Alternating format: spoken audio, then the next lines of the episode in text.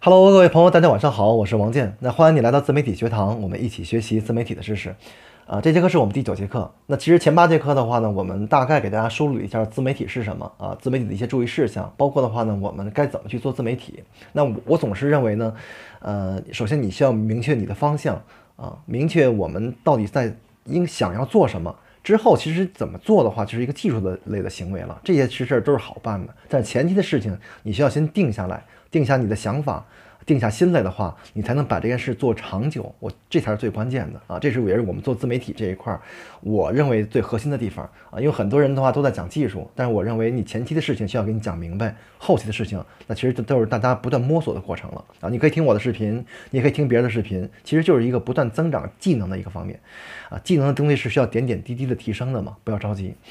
那这节课我想给大家讲一些技术类的行为啊，就是我们。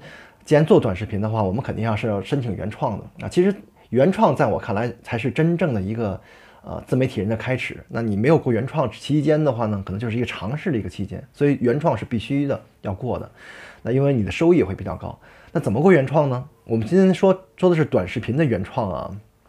那首先做短视频的原创的话呢，有两种，一种就是自拍的视频。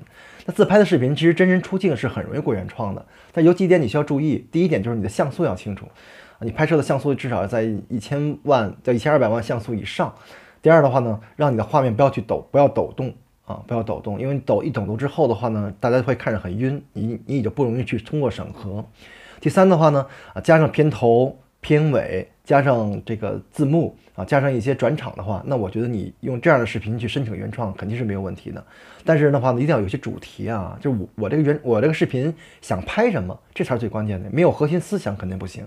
啊，注意好这些细节的问题的话，申请原创就是一个呃，我觉得就是一个指日可待的事情啊。但是可能每个平台要求的数量不一样，你比如说在头条那块儿，可能要求三到三个左右就可以申请原创了啊。但是在百家这块需要五个啊，大鱼那块需要六个啊，腾讯那块好像也差不了太多啊。就是你拍个六七个视频以后，呃，我觉得申请原创这个资格其实还是好拿的。那第二种那个申请原创的这种方式呢，就是做剪辑这一类的。有些人可能不想这个真人出镜，可能我做的领域也不是这个真人出镜的事情，我做的是解说类的事情啊。因为有人做解说也做得很好啊，电影解说的话也做得很好。那的话呢，我们做这一类视频的时候的话呢，有几点是你需要注意的。第一点的话呢，就是你的版权问题，就是我们对于一些电影的一些还没有下线的这些电影，你不要不要去碰它的，因为很容易涉及到版权的问题。啊，第二呢，就是别人的一些自制剧啊，也是啊，这肯定是别人自己拍的嘛，你也不要去碰。那的话呢，还有就是呃一些综艺节目啊，呃还有就是一些的话呢，拥有台标的，那比如说可能你从爱奇艺上的话，你这个剪辑的素材，但爱奇艺的台标还在那儿的话，那你没有没有把它做处理的话也不行啊，这是版权。第二的话呢，就是我们做素材这块去取视频的时候，不要取那些太过久远的视频。你比如说，可能我取两年以前的视频。那这些视频其实很多时候都被别人用过了，很容易的话呢，这就有造成这种的话呢，重复的概率会比较高啊，所以我们尽量用一些稍微新一点的，但是也别太新，取一个中就好了啊，这一点是也是要注意的。那第三的话呢，就是我们在做剪辑素材的时候，你一定要是多个视频素材剪辑在一起啊，比如说可能我取这样一个视频十秒左右就可以了。因为它只是你的视频，只是你的其中一个素材，真正的核心还是在你的文字的配音和文案的内容，这才是最关键的。所以视频素材只取一部分，比如说我想我想取，呃十个视频，那我我可能每个视频的话呢，我取十秒到十五秒啊，凑起来的话呢，可能两三分钟也可以，也没有问题啊。这是视频素材这一块儿。那还有一点也是我们需要注意的，就是我们下载完视频以后，有时候它会因为视频比例大小的不同，容易出现一些黑边儿。这些黑边儿我们是一定要把它咔掉的啊！如果你不咔掉的话，你是很难申请原创的啊。当然了，我们在下载视频的时候，一定要下载高清的和蓝光的视频，因为这些视频比较清楚。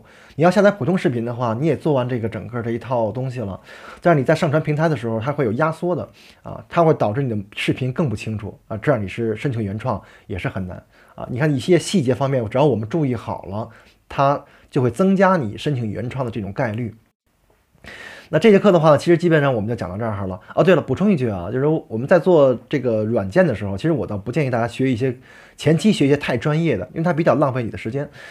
那你可以手机里面可以用一些快影啊、剪映啊，电脑里边的话呢，爱剪辑、快剪辑或者万星、神剪辑都可以。